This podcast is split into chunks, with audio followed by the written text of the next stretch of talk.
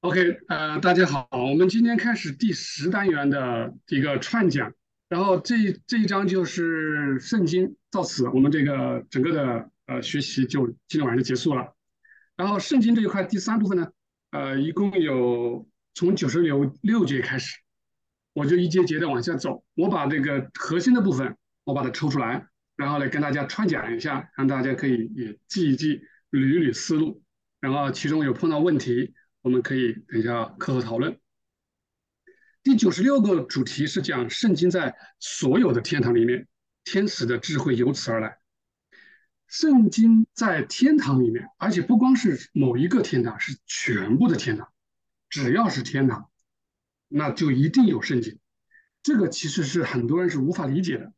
但是这个约瑟老师很明确的告诉我们，一定在。那理由是什么呢？理由也很简单。而天使跟灵其实都是人，唯一的区别一个是灵性的，一个是自然的。那既然这个我们人是这样，对吧？在地上的教会是这样，那么在天上都是这样，是一样的，一定有的。那所有的天使的智慧都是从这一个圣经的散发的这种啊神性智慧而来的。第二个，他说至于圣经的这个，哎，我翻译成抄本了，其实找不到什么词。反正就是教，这意思就是说，为了防止别人篡改，哎，所以要有一个很完整的啊，不让人别人篡改的东西啊，就完完整的，好像把它抄下来一样，放在哪里呢？是放在相对较大的一些社群或者社区，你说的团体也好，反正就是一群人嘛，人是按照群体来来来来住的，那这个里面你有圣所啊，就放在里面保存好，防止被别人去这个。改变啊，就篡改。第三点，他说，天使的光，每一层的天的光的程度是不一样的。那这个光的等级跟什么有关系呢？是跟你对圣经的理解，你的理解越深，进入的程度越越进去，那你的这个你所处的光明就越大啊。这是九十六节啊，像这个表达的一个啊一个一个概念。然后九十七节还是讲圣经的历史部分啊，讲圣经这这个这个呃呃它的历史，就很多的故事。然后呢，有很多的这个，你像小孩子的故事也有，对吧？嗯，撒母耳的这个故事，然后还有一些呃各个民族的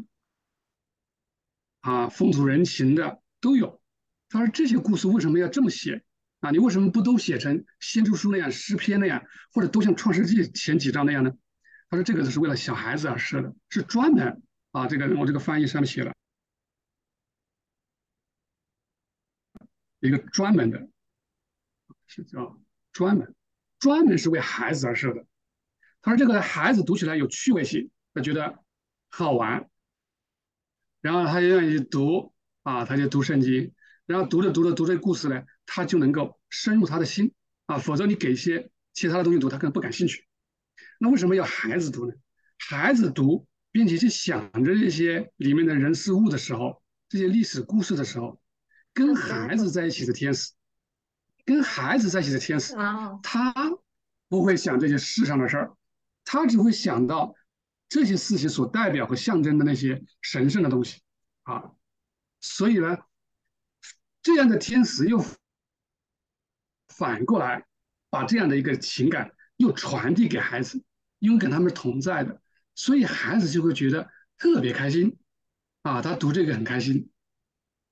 这样呢，孩子也就在思想上他有了一个接受纯正的真与善的准备。也就是说，你要让孩子来读圣经，而不是是读一个阿凡提的故事，搞一些有趣味性的东西让他读。但是你又不能光是趣味哦，你的这个趣味性的文字里面，里面也一定要对应着神性的东西。那么天使就要领会这层含义，那把这个喜悦传递给孩子啊。所以圣经的历史部分啊，是为孩子而设的。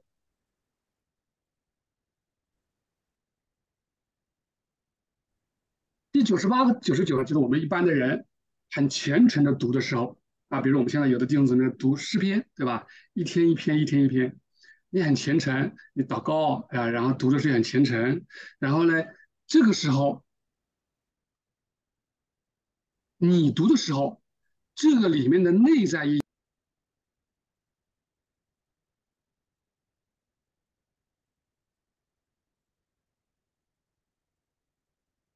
嗯，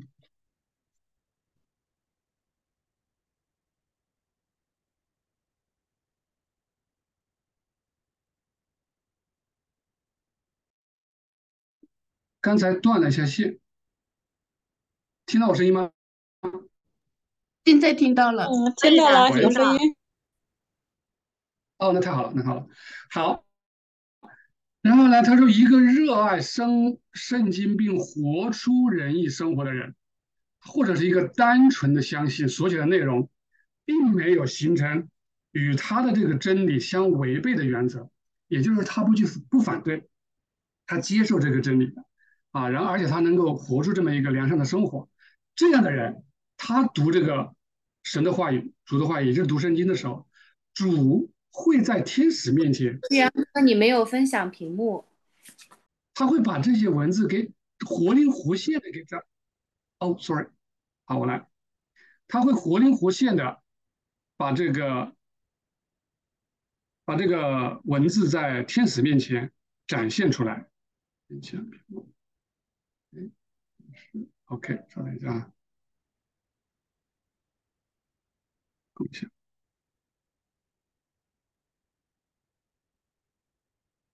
好了，然后他会把这些东西给展展现出来，而且是无比的漂亮，然后呢，有这些啊很漂亮的感觉，把一个比出来。好，嗯，啊，有无比的美丽和宜人的这种感觉，好，而且以各种场景给它展现出来。这种呈现方式是根据天使当时所处的状态，然后会有难以言喻，就是文字没办法去表达的这种多样性啊，这种多样性，就仿佛让这些每一个部分好像都有了生命。这种生命是源于圣经的，啊，也也。这也是圣经从天上降下的原因。这些真理会在善灵和天使面前显现出来，啊，就会有这么美妙的方式给天使显现出来，天使从中得到快乐。这也是告诉我们，这一节是想告诉我们，我们读圣经的重要性。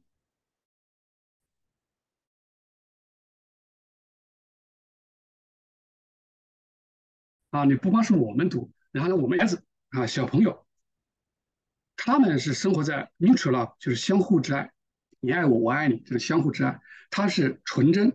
啊，或者你翻译成天真无邪也可以。那叫 innocence，就是他是在这种天真无邪的纯真，又是相互之爱中，这个是很难得的啊。这种状态近乎属天的状态，所以这个告诉我们，就是小孩子读圣经的。重要性，哪怕他是读那些历史故事没关系，他就照着历史意义读，他不需要去明白什么内意，你就按照这个读就行了，就能够有这样的效果，啊，这个是挺美妙的。那当然我们读也一样有效果，啊，就是第一节讲的，就是我们啊活在良善中的，又相信这些真理的人，带着虔诚的心来读。好，第一百节，通过圣经向教会以外的万民。像教会，也就是讲读圣经的这些啊，我们称之为读新旧约的这些啊，然后来认识主的啊以外的万民，所有的啊民族，所有的人传递光明。第一个，他说主是天地的神，没有主就没有救赎。只要有一个地方有教会，教会里面有圣经啊，有圣经。即使这个教会相对来说人很少，哪怕你只有很少的人，啊，就可以通过圣经，天堂与人类连接，就体现出教会的重要性以及圣经的重要性。阅读圣经并通过它认识主的教会啊，就是这样的教会，就好比是心脏和肺脏。读圣经认识主，这样的教会就好比是心肺，那么谁是心呢？它是属天的国度就是心，属灵的国度就是肺。那么心肺之外的呢？那我们叫胸腔以外，心肺是在胸腔里面。胸腔以外的其他的肢体和内脏是干嘛的呢？那就是说，其他的宗教、其他的信仰啊，这些教会以外的万民，他们是构成了其他的肢体和内脏，他们并不是说不属于得救之类，没这个说法，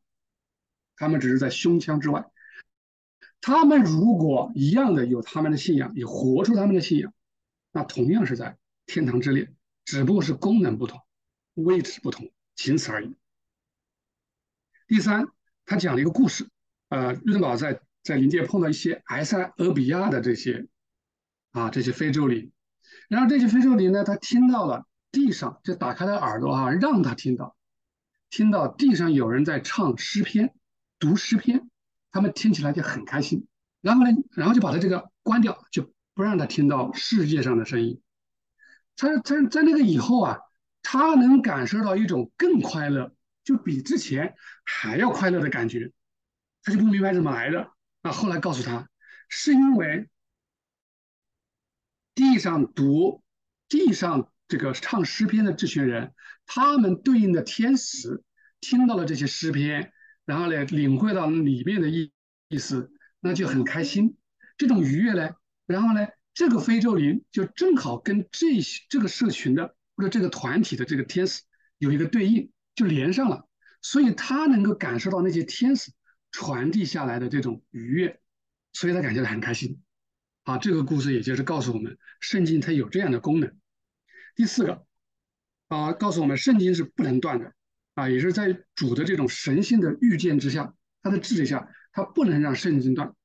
所以在教皇那个时候，天主教有一段时间他是拒绝信徒看圣经的，不给他们看的。甚至他对圣经是拒绝的，他不想从圣经里面得到什么东西来，得到真理。然后，所以紧接着就有了啊，我们叫的更正教的改革运动，宗教改革，然后就兴起，让人们又再一次的亲近圣经，要把圣经也翻译成更多的语言，在全世界流通开来。啊，所以说他是不会让它停下来，即便圣经某个时候啊又被人歪曲误解的时候。然后呢，他又会在兴起一批人，又在重视圣经，就好像说的就是咱们现在，对吧？你就再要无比重视圣经的重要性。啊，这里还有个插曲，就是讲到一个国家，他说有一个在天主教里面，就是那个教皇体系体系里面，有一个相对来说比较高贵的民族。这个高贵的意思啊，是指讲他这个民族里面有些人不像所有的天主教那样，那些教皇那样不认圣经。他说这个国家里面有一部分人。他是认圣经的，即便在天主教那个时代，好，这是这个插曲。好，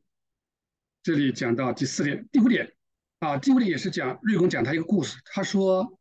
他做了实验，他从他读先知书，从以赛亚书开始读啊，一直读到马拉基书，从头读到尾，一节一节的读，他把诗篇也读了，然后他就明显感觉到，他说每一节的经。就跟天堂上的某一群人，或者叫某一个团体啊，你叫社群也无所谓，反正就是跟那一撮人，对吧？一团人发生了这个呃连接，每一节圣经就对应着一个团体啊，他有这种感觉啊，所以他得出个结论，就是整本圣经是与整个天堂相连的。那也就是圣经的多少，我们不能随便的加减啊，有些经文你不能加上去说，它就能。有这个效果，不是的，它是一个整体。好，这是第一百节的内容。那一百零一节，一百零一节内容有点长啊，他是想解释启启示，因为这个东西我们好像信徒还是比较感兴趣的啊，总是讲这个启示怎么来的。首先，他提出一个概念，就是启示分两种，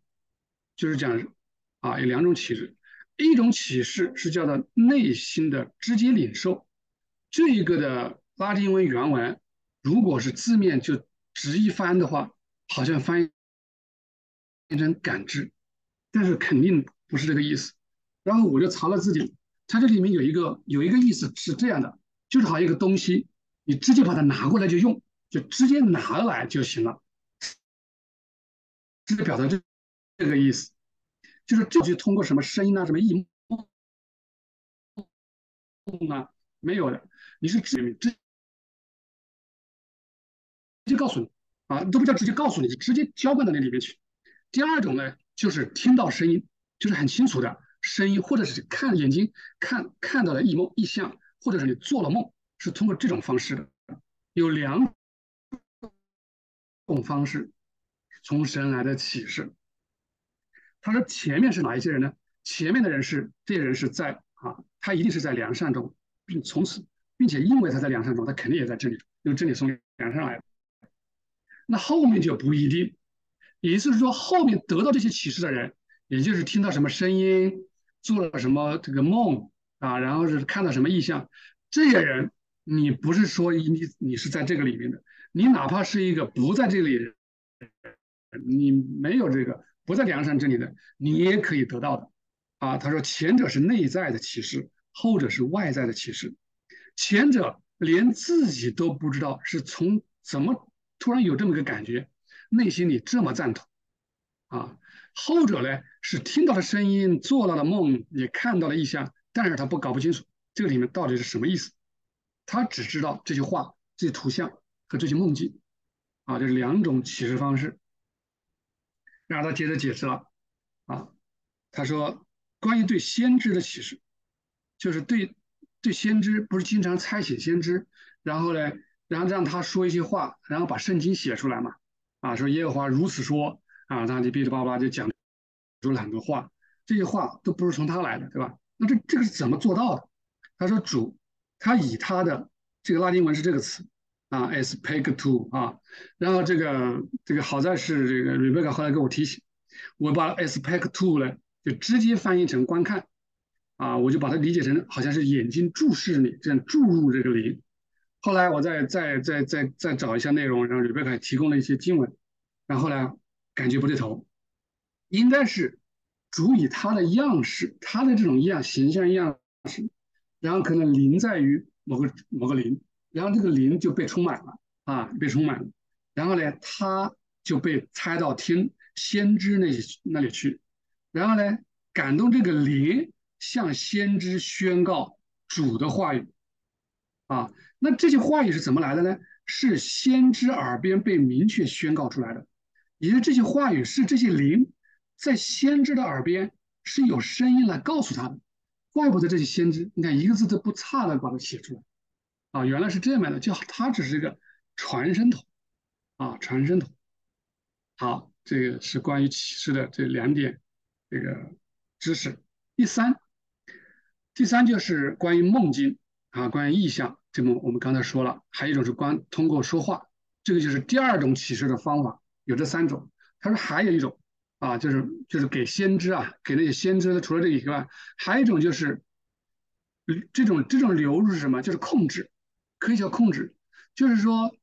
好像在他身体直接给展现出来。他的这种控制不是内在的，不是我们刚才说的第一种那种内在的气质，他是直接控制你的身体。然后呢，直接让你嘴巴打开说，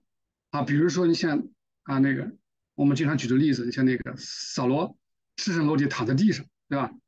然后这个他自己都不知道怎么回事，就躺下去了，就大概是这个意思。啊，按正常来讲，他不可能是脱光衣服的，啊，就是就是这种直接控制他，啊，他说先知都不是出于自己说话，而是灵控制他的言语和行为，啊，他不由自主。啊，这是讲的跟先知的启示。然后第四个知识点，他说从本质上看，啊，从本质上看，历史记载对人的改造或永生影响不大。也就是说，讲那些故事，那些以色列的那些故事，他说因为在来世人们会忘记这些历史。啊，比如说你跟他讲什么哈该是撒拉给亚伯拉罕的女仆啊，这对他们没有什么意义。因为将来他全部会忘光，啊，这这个只是举个例子了，那还有很大量的那些知那些故事，他说这些东西影响不大的，他说只有与主有关的和来自主的事物，才是灵魂进入天堂并享受幸福的必要条件，也就是永生的必要条件，啊，这个知识点也蛮重要，就是我们不需要太过在意文字的历史记载的故事内容啊，而是故事内容它所带来的跟主有含义。然后，当然这个跟之前我们讲的小孩读圣经是两个概念啊，因为小孩子是他他不懂的，他只知道故事啊，他也只要求他懂这个故事就行，他喜欢读就行了啊，这两码事。第五个，他说从主那里的启示的内容啊，是从他自己开始，就是从头往再经过天使的天堂三层天、二层天，在三层天之上还有两还有一个。天使都没办法认识的这种啊，更高级的啊，我们形容不了，所以我们只能从三层天开始讲，从三层天到二层天，到一层天，然后到中间临界，然后到人类啊。他说这这些内容在到达人类的时候，它在表面的形式上跟之前的原始形式已经完全不同了啊，已经完全不同了。啊，这个信息也是告诉我们，文字是重要，但是它是因为它的重要是因为它是从主来的这种流入，最终到达了到地面上这种表面表面的这种现象啊，比如文字啊，托给我们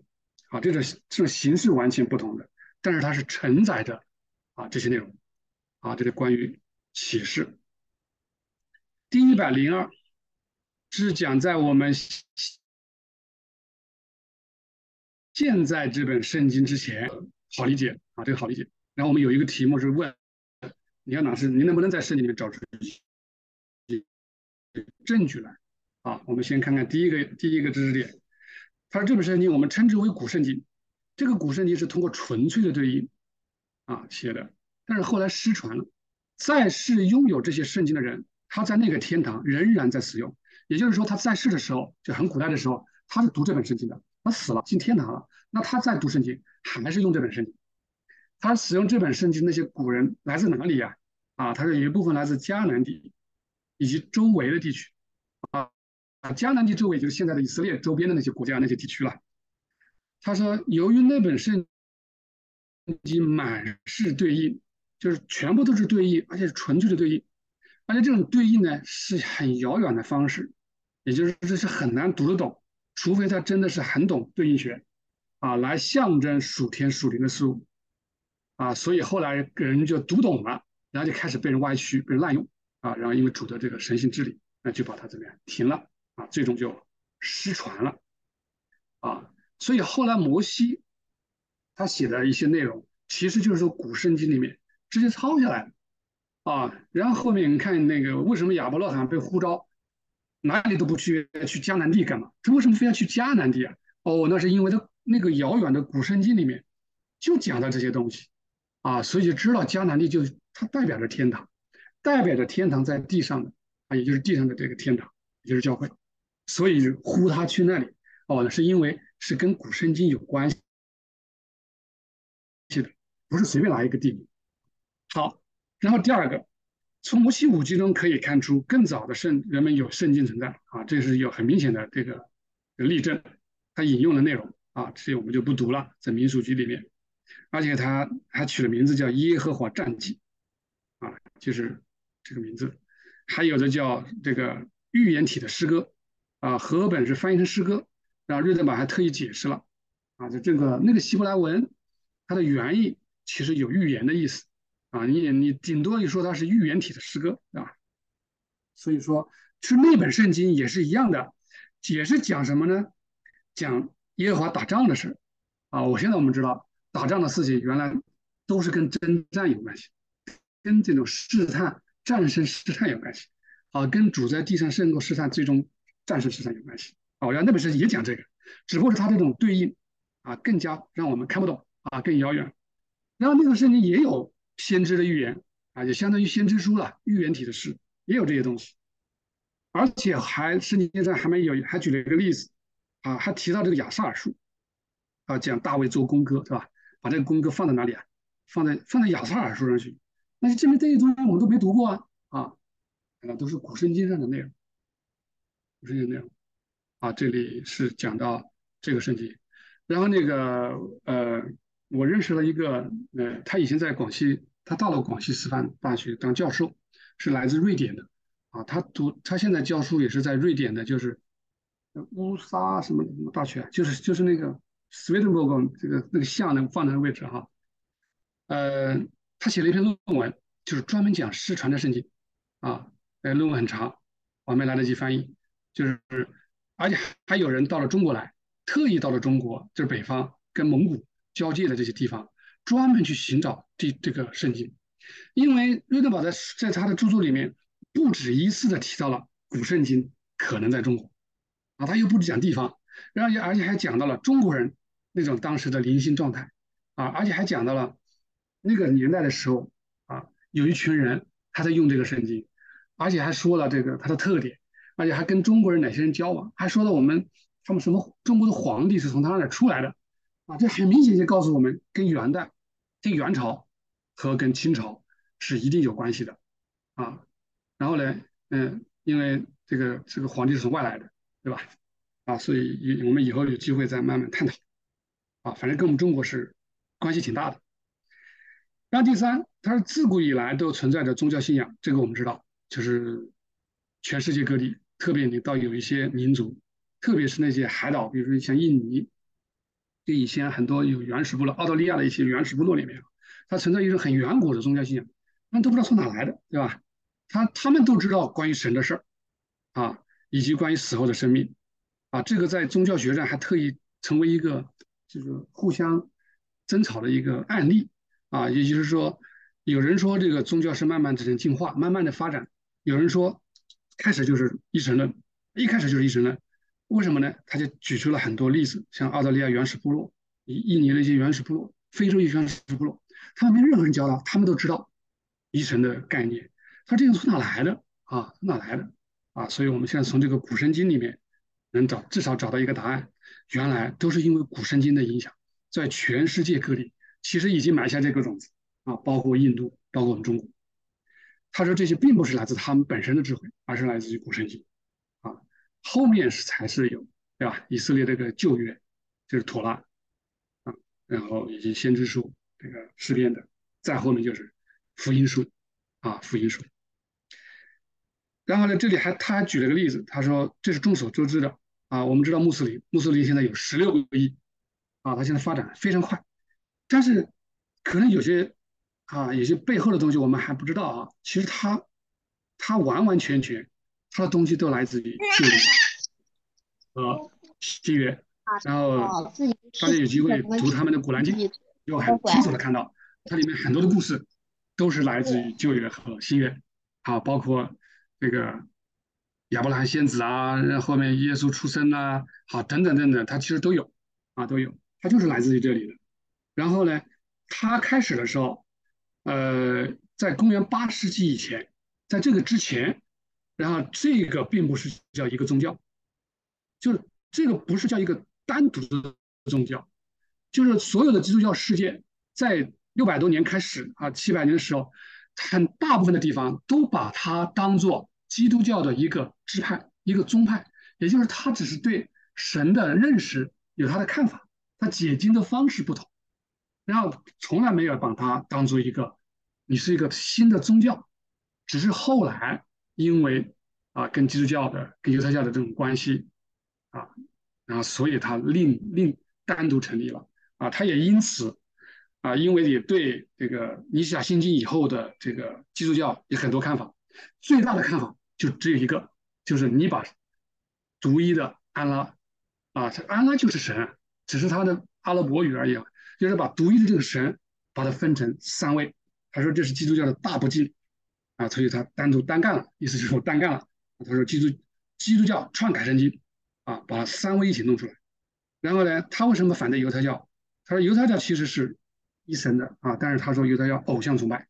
啊，你不是单单敬拜独一的安拉，你是偶像崇拜，所以他单独出来。但是因为什么宗教都好哈，他开始的出发点很好，啊，但是后来也是慢慢的啊，这个宗教也走向了很多极端的地方。啊，特别是在八世纪以后，它开始冒出一个东西，叫做它本来清真言里面只有一个，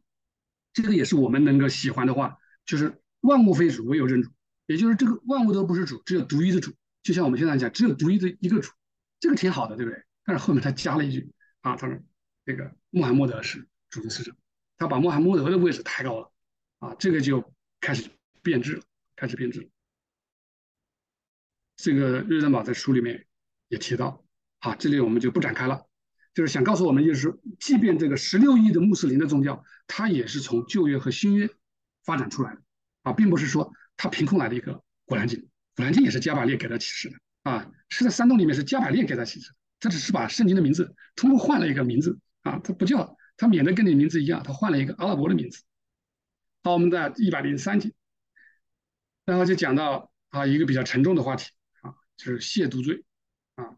就对圣经跟圣经有关的这种教会的神圣事物的亵渎罪。这个罪是怎么回事？他说这个罪是这个，是你将真理跟伪谬给它混在一起，啊，这个伪谬是从哪来的？这个伪谬不是只是不只是你认识的伪谬，啊，是带有邪恶的，从邪恶的伪谬结合，就是把这种东西混合在一起，你就是叫亵渎，啊，这个叫称亵渎。他说这种人犯这种罪的人，不是所有人都能犯的。你犯不了的，有的人你想犯都犯不了。他比如说犹太人，你犯不了的，因为你压根你就没有这个真理，哪来的犯，对吧？你有的人根本就都没办法认识，更不要说接受。他说只有这种人才可以犯亵渎罪。他他说你曾经承认过啊，你曾经承认过，不是曾经认识啊，是承认啊，这个词很重要，你承认了。然后特别是你还承认过主，但是后来呢？你又否认，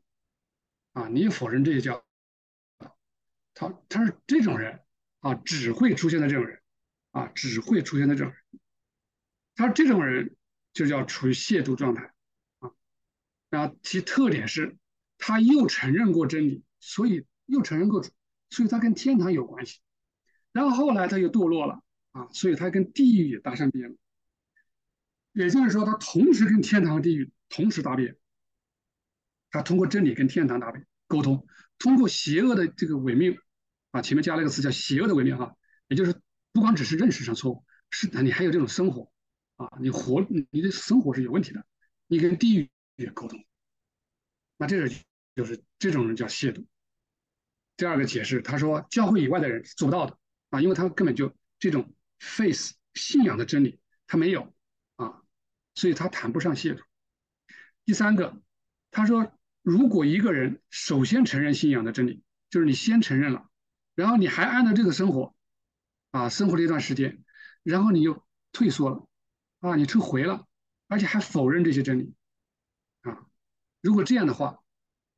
分离就没法实现。哎，这是什么叫分离啊？我们下面接着讲，啊，就是说所有的人，他死了以后，他首先一定要做到这一点。就是一定要将他的善恶分开，也就是说，你所有人，你要么就上天堂，要么下地狱，啊，你不能不上也不下，那么不上不不上不下，你就是分不开的。所以，所有人死了以后，如果你是个好人，那你你里面那些不好的东西，你慢慢你看，他就拿走，是吧？然后呢，如果说你里面你是个恶人啊，你是朝向地狱的，但是你里面又有一些是好的，啊，那个好的怎么样？要夺去。这圣经这句话。啊，你如果没有这没有善的啊，你有的东西我都把你夺走。呃，凡是你有了善的啊，你就是一个善人，那你我要加给你，让他有余。所以说，每个人死了以后，善恶要分开啊，否则你不可能让一个带着你还带着那些恶，对吧？然后上了天堂，你还带着善去了地狱。他说这种人是分不开啊，先承认真理，然后按照真理生活，后来又退缩还否认，这种人就做不到分不开。他如果不能将善恶分开，也不能将善与恶分开，恶与善分开啊，就相互的啊。他说：“那么呢，既不能上天堂，也不能下地狱啊，这这是什么状态啊？因为你一会儿在天堂，一会儿有可能在地狱的状态啊。你在天堂，你为了地狱行事；在地狱为了天堂行事。他这样的这样这样的事情，这个这种灵是非常麻烦的，他会破坏天堂，破坏地狱啊，所以不能让他这样做啊。”啊，甚至后来他直接说了，约瑟玛说他他就不就不是个人啊，因为他已经没有理性能力，也没有自由意志了，啊，他简直就是一个不知道是什么东西的东西，啊，就是被皮肤盖的一个骨头，啊，疯了，对吧？整天就是去幻想、幻觉里面啊，这种这种也是很痛苦的啊。应该下面也解释了这种痛苦啊，为什么那么痛苦啊？好，第七个，他说不认识的，你没有这些神性的真理的人，你亵渎不了啊，因为不知道的，你怎么你怎么可能是先承认呢？你只有先承认再否认，就在亵渎，所以犹太人亵渎不了啊，因为他他没有啊，没有没有没有这个这个神性真理啊，主这个约德玛说了，你即便给他启示，他也不接受啊，所以到现在为止，犹太人他是不会接受耶稣基督是独一真神的啊，哪怕你讲的再有逻辑、再透明，对吧？再有佐证给他看，他眼睛也是闭上的，他不可能相信。包括你现在跟以色跟那个这个很多很多这个我们教会里面很多的牧师啊那些讲，他不可能接受，啊，浪费时间。这个也有一个好处啊，这点我提醒一下啊，这里就是，就有的人后面我们也会讲到，就有的人你让他去接受了，然后后来又让他否认了，这对他是个最大的伤害，啊，他很麻烦的，你还不如让他让他按照可能目前对他来讲啊是这么一个道理不是很正统的东西。但是他的生活不要堕落就行，啊，这是关键，啊，我们要一步步来。第八，他说不可妄称神的名这个诫诫命，以及主导文里面愿你的名为圣，啊，这个名，他所讲的意思就是不要被亵渎，就是你不要去亵渎神的名。神的名字不是叫耶和华这三个字不可亵渎，也不是耶稣基督这个字不能乱写，不能乱说，这个是最最浅显的理解了啊。他说其实。名的意思，名就是表示它的属性。你是什么名，就表示你是什么属性。也就是你把所有的这种神的属性，你给它亵渎，你不要亵渎这个东西。啊，你从圣经，因为我们的神，我们是通过读圣经来的。啊，圣经从生而来的神性，它就是表示神的名，就一切的神圣都在这里面。啊，你不能亵渎圣经，你不能先承认圣经真理，然后又否认它，又过恶的生活。啊，所有被称为教会的这个灵性的素啊，这些神圣的东西都来自圣经，啊，他们都是神的名，啊，这里给我们一个概念，圣经以及从圣经来的所有的神圣，都是叫的神的名，我们不可以亵渎，好，我们要恭恭敬敬带着虔诚的心去读它，去照着他的话去活出来，这个就是我们要做的事情。好了，第一百零四个，哈，是讲。你上面讲亵渎啊，那这亵渎有种类，有没有不同的程度？有啊，他就瑞德玛就排了一个顺序啊，一二三四五六七，七种，七种由轻到重啊，由轻到重。他说这个我们都不要去碰啊。第一个就是开圣经的玩笑啊，或者是出于圣经开玩笑，或者对圣经开玩笑，或者对教会神圣的东西开玩笑，或者出于这些神圣事物开玩笑，这种我们好理解，这是第一种亵渎。第二种亵渎是，你理解并承认了啊，你承认这些是真理了，但是你违背它，啊，违背它，你知道了承认了，但是你对着干，这是第二种。第三种是什么？啊，你用这些圣经的文字来为你的你的恶欲去做证明啊，还给你去作证，对吧？就好像现在很多那个，就好像伊斯兰一样的啊，穆斯林一样，娶四个老婆的还找证据。啊，他娶老婆的还都是是古兰经允许，对吧？就好像，啊，我记得有有的时候什么，有的人抽烟，他找理由，对吧？啊，我记得我那个时候刚信主的时候，曾经做过这个事儿，啊，我记得就是抽烟的事儿啊，然后还找出不知道从哪找出来这个圣经啊理由，啊，包括现在也很多人呢，为了满足自己的私欲，啊，然后就开始找圣经的文字，啊，这个也是一种亵渎，啊，这种亵渎，包括确认一些伪妙的信条。啊，比如说对唯心称义，对啊这个这个三位一体啊啊，拿出文字来，不断的去给他证明，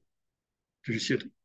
第四，亵渎什么人？什么亵渎的？嘴上说漂亮的话，很虔诚、神圣，对吧？然后呢，也动作也假装啊，很喜欢他，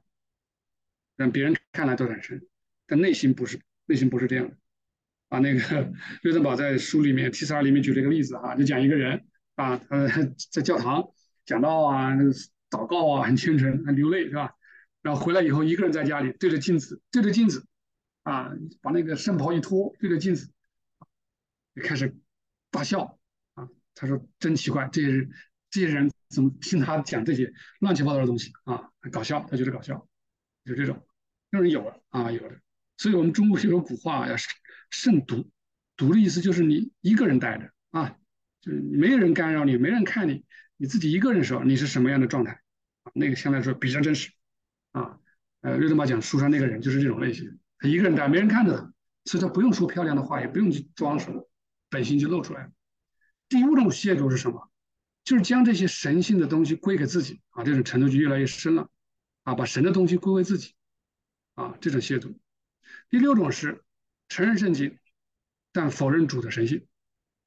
啊，这个我要解释一下啊，这个因为有的时候很不经意的就犯了，也不知道啊，他也认圣经，但是否认主的行性。这个在现在的天主教，特别从托马斯阿奎那以后，这个事情很多信徒其实在犯，他不知道。但是信徒稍微普通信徒好一点，神之远犯的很厉害。什么意思呢？他觉得唯独圣经，圣经非常重要，很神圣。这个他也是发自内心的。然后呢，他否认主的神性，他绝对不会做那种很简单的去否认他，他不可能。他说主啊，他说主是神啊，主是神。当然，否认主的神性有没有？有，比如说你像那个亚流主义啊，或者是这个这这部分的这个当年的异端，其实现在也有，对吧？就是直接把主耶稣就说成是凡人，这个也有；还有把耶稣说成半神，对吧？还有把耶稣说成比父神低一等的神，啊，等等等等，这种很多乱七八糟的说法，这个好理解。最难最难对付的是哪种人？就是他说主是神，但是他说。主又是一个跟我们一样的，只是没有罪的人，这个是很隐蔽的。现在很多的基督徒在做这样的一个事情，而且他还去找圣经的根据来维护。天主教更加严重，所以天主教为什么那么大胆？他敢说玛利亚是主，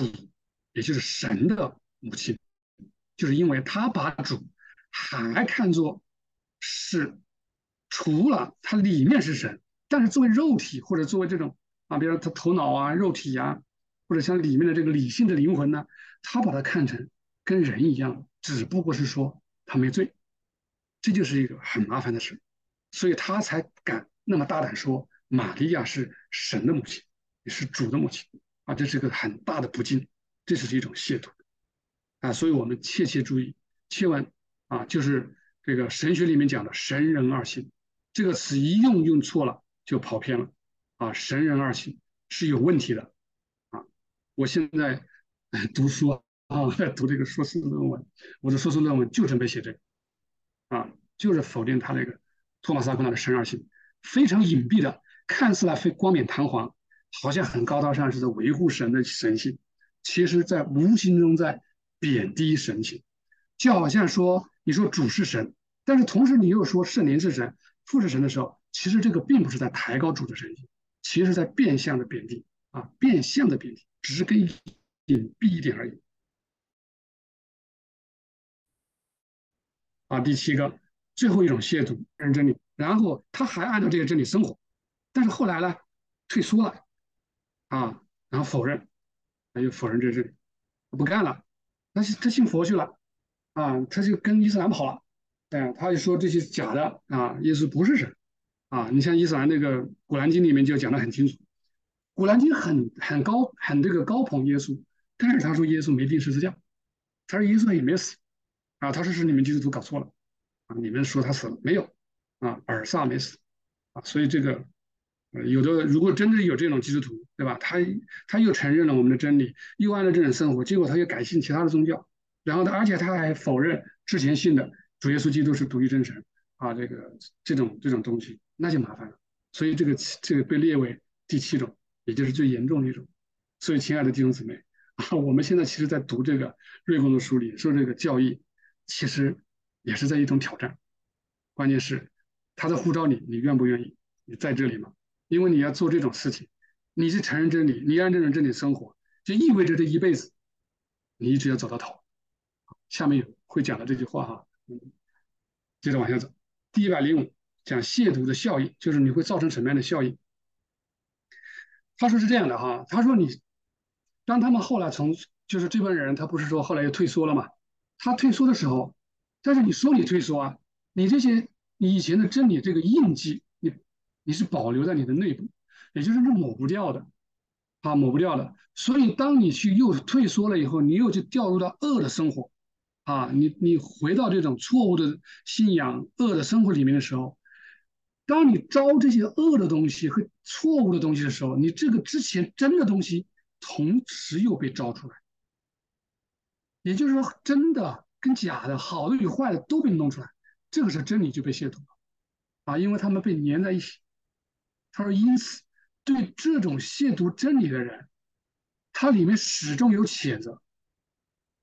也就是说，这种人时刻的就面临着地狱，因为他想，他一他这种恶与真的东西，跟假的、跟假的或者伪的东西，你只要一接近，啊。”善与真的东西，那你就感受到自己的地狱。他就是处于这种煎熬里面，啊，你有这种恶的东西，就纯粹在恶里面，他享受这种恶，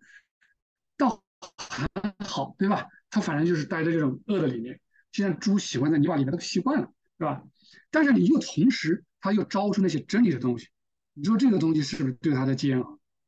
所以他就走进他们所憎恨的东西，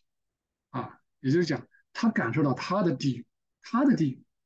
所以他就陷入到折磨里面。啊，这种亵渎真理的人，始终就是他从来就是一直待在这里面，折磨他的东西同住在一起。啊，这就是很可怕的，也是很难过的事情。所以千万千万，什么罪都好，哈，这种不能碰。啊，我们讲的什么罪都好的意思，就相对来说啊，这种是很可怕的。第二。只有那些首先承认和信和信仰的人才能亵渎啊！你先承认，你去信仰他，你才能亵渎啊！所以说，雅各的后裔啊，以色列人、犹太人啊，也就是他们为什么不把这些真理给他解释啊？不让他知道，因为已经预见他，也就是说，主的神性的预见，就知道这些人，如果你给他，他就会亵渎。你就好像把珍珠给狗一样的道啊，一样的意思，他一定会亵渎。亵渎的意思并不是，就是这这就体现了你对他的一个伤害。因为神是使万人得救啊，他不可能说拿个东西揭示给你，这个真理给你，不是为你好，反而是害了你，那就麻烦了啊。所以从今天这个课，我们可能也会提醒一个，有的人还真的不适合去读这个东西啊。他可能你读读故事啊，讲讲道理啊，这个用一些行为感染他，慢慢来可能会好一点，也就是不要那么急啊。不要那么急，或者说有的东西他压根你就不会接受，或者说如果在这个状态下他接受了，就好像对犹太人一样的，你不见得，因为他们只关心地上的事，只关心地上事的人，你跟他讲，把这些天上这些美妙的东西给他，如果又让他去接受了，然后呢后回过头来他又去回到之前的状态，那就造成了亵渎罪。一旦某个神圣的想法浮现了。与之相关的一些世俗的亵渎的想法随之出现啊，这是讲那些犯了亵渎罪的人哈，也就是两个东西同时来啊，所以他就一定是处在这种状态，被诅咒的群体，所以他的痛苦是很剧烈的啊，所以要像避开地狱一样的谨慎的避免亵渎，切莫啊，切莫。第四个，由于主的预见啊，就是 divine providence 啊，我把它翻译成主的预见，让人们警戒。被警戒啊，这个我们读慢一点啊，也是警告人们不要去进入真正内心承认和信仰超出了你以后能成维持的程度。也就是说，你如以后你不能够维持下去，超出你能承受的范围啊，然后呢，这种东西，这种信仰啊，内心的承认，不让，不要，不要。不要去，好，也就是说，这会让你造成亵渎罪，啊，因为亵渎罪的惩罚是第一种极其严重的，啊，这个挺有意思。第五个，第五个，除非，除非这个人能保持在其中，一直到生命的尽头，也就是说，你接受了这个真理，领受了这个信仰，你有内心的承认，然后呢，你就意味着你一辈子要这么走下去，啊，如果你做不到。啊主就不会让他深入智慧的真理和仁爱的良善，也就是干脆不让你去做这个事儿，不让你走这条路，这个路你走不了啊。如如其知道你以后走不了，以后犯亵渎罪，还不如让你走一个更轻省的路啊，跟其他的啊其他路。其实我们这条路不容易走啊，但是呢，我相信有的人应该能感受到，走到一定的时候，你就会发现。挺轻松，会更清省啊！但是这个你不能对所有人这么要求，这个没有什么高低贵贱之分，反正最终都是到达主的那个给我们预备的团体。他说：“我给你们预备的家啊，很多啊，你三层、二层、一层，每一层里面有那么多地方，反正是适合你的最好，跟你最喜欢的人在一起，那肯定是你的幸福。”第六，他说那些知道信仰的真理和良善，然后并不真心的相信啊，并不是真的相信的。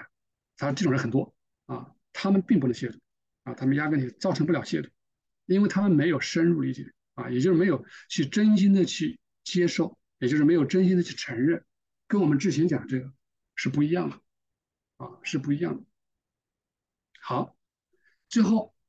啊，最后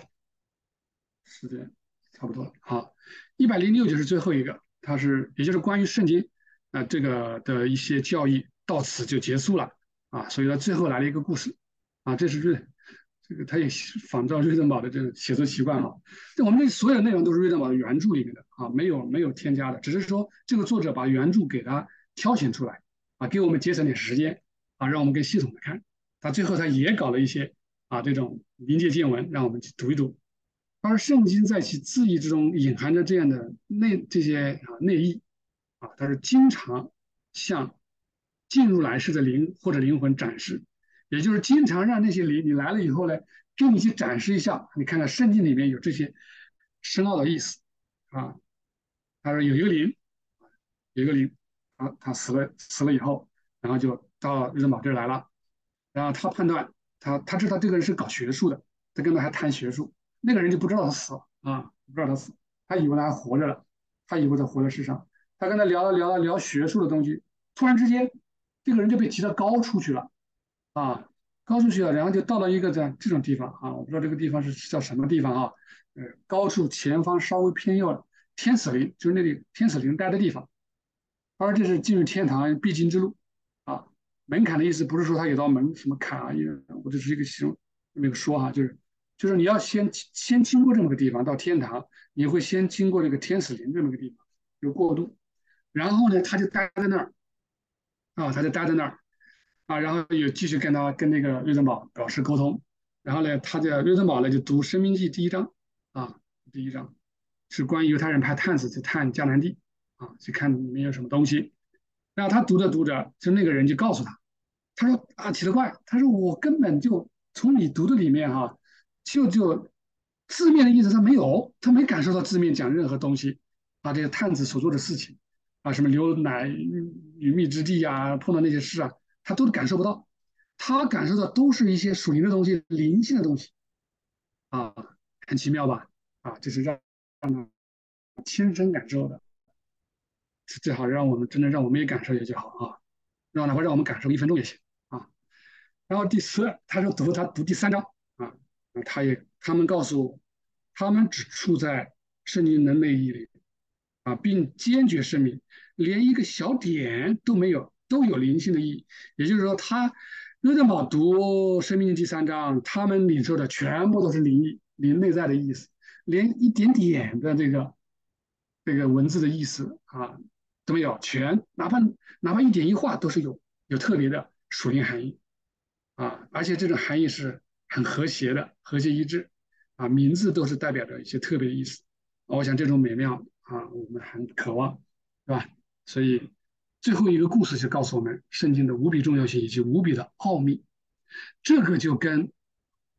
这个圣经，我不知道大家读过哪些其他的宗教的经典哈？像《古兰经》我读过，佛经我也读过一些啊，四书五经更不说，我们我都读过哈。然后我们想大家也还读过，也有人读过。你现在读了学了我们圣经的这个瑞德玛的这个内意，再比较其他的这种经典。啊，你读起来你就很明显的感觉到，啊，那差的太远了啊！但是这个你不能跟他别人这么说，你不能跟穆斯林说你的古兰经有问题，就就是一些故事，没啥别的，没有内在意义啊，那就麻烦了，对吧？那那那这就是对他的一种伤害啊。但事实是这样。OK，好，那个阿里，你把这个先停止。